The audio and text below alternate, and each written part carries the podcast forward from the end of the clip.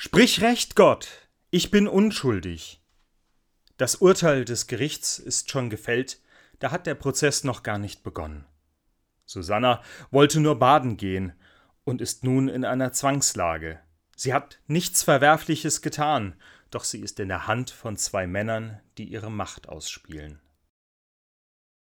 Was hattest du an? Diese Frage ist mir im Gedächtnis geblieben. Es ist die Frage, die Opfern von sexueller Gewalt und Missbrauch immer wieder gestellt wird. Die Moderatoren Joko und Klaas hatten eine Fernsehviertelstunde gewonnen. Sie haben sie einer Ausstellung zur Verfügung gestellt. Männerwelten. Männerwelten zeigt, wie alltäglich Gewalt gegen Frauen in unserer Gesellschaft ist. Und zum Abschluss dieser viel diskutierten Fernsehviertelstunde die Frage, was hattest du an, als du vergewaltigt wurdest? Als würde die Tat durch die Kleidung der Opfer erklärt oder schlimmer noch provoziert werden. Doch zu diesen Männerwelten gehört auch die Antwort auf diese Frage.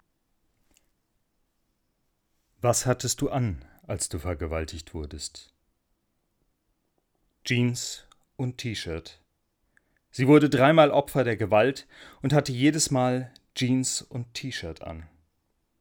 Eine trug ihr Kleid vom Abiball. Es war am Abend des Abiballs. Und eine hatte jedes Mal ihren Schlafanzug an. Denn er kam jedes Mal in der Nacht und sie trug einen Schlafanzug.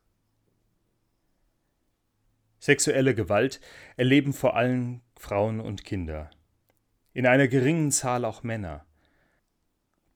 Bei sexualisierter Gewalt geht es in keiner Weise um Lust oder gar um Liebe. Es geht darum, dass die Täter aus der Erniedrigung ihrer Opferbefriedigung ziehen. Es ist das Gefühl von Macht, an dem sie sich berauschen. Und dieses Phänomen ist keine Erfindung unserer Zeit. Vergewaltigung als Mittel des Krieges um die Bevölkerung zu unterdrücken und zu demütigen, gab es und gibt es seit Jahrtausenden. Und die Erzählung von Susanna ist schon über 2000 Jahre alt. Susanna ist die Frau des Joachim, eines reichen Mannes. Dieser stellt den Richtern des Volkes sein Grundstück als Platz für die Versammlungen zur Verfügung. Und nachdem die öffentliche Nutzung des Gartens vorbei ist, möchte Susanna nun selbst die Vorzüge dieses Gartens genießen. Zwei Richter hingegen sind scharf auf diese Frau, und sie können an nichts mehr anderes denken, als wie sie sie in ihre Gewalt bekommen. Und tatsächlich, sie bekommen die Gelegenheit. Susanna ist alleine im Garten. Die beiden Richter wollen sie erpressen. Susanna gibt ihren Körper für Sex, anderenfalls werde sie wegen des Verbrechens des Ehebruchs angeklagt und verurteilt. Einen solchen Vorgang nennt man Nötigung bzw. Erpressung. Man kann es auch als versuchte Vergewaltigung bezeichnen, denn von einem Einverständnis Susannas können wir nicht ausgehen. Ihr geschieht also Unrecht und sie ist sich ihrer Lage sehr bewusst. Entweder sie wird unschuldig zum Tode verurteilt oder durch zwei Männer vergewaltigt und im Anschluss wahrscheinlich ebenfalls wegen Ehebruchs zum Tode verurteilt. Wie würden Sie sich da entscheiden? Vermutlich würden Sie auch mehr oder weniger auf die Rechtsprechung hoffen. Doch es passiert, was immer wieder passiert. Die Aussage zweier Männer, die eine gewisse Position haben, gelten mehr als die Aussage einer Frau. Susanna hat keine Chance. Und so ruft sie quasi die einzige Instanz an, die ihr noch helfen kann. Sie geht quasi in Berufung. Die Rechtsprechung ihrer Zeit kennt das noch nicht. Ein Berufungsverfahren war in der Form nicht erfunden. Stattdessen gab es ein Zeugenverfahren.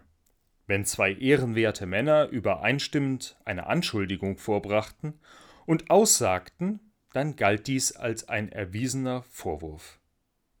Kein Wunder, dass die Propheten ihrer Zeit dieses Rechtssystem immer wieder in Frage stellten.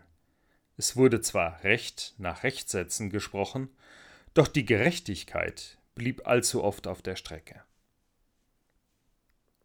Sprich recht, Gott, ich bin unschuldig. Und der Herr erhörte ihr Rufen. Ich will unschuldig sein an ihrem Blut. Aus der Menge hört man einen jungen Mann rufen. Er steht auf. Gott hat in ihm seinen Geist geweckt, und nun spricht Daniel gegen die Rechtsprechung in diesem Fall. Ihr habt den Fall nicht richtig geprüft. Die Zeugenaussagen sind nicht tragfähig, und ich werde es euch beweisen. Und tatsächlich erkennen die diensthabenden Richter an, dass aus Daniel Gottes Geist spricht, und sie wollen sehen und hören, was er zu sagen hat.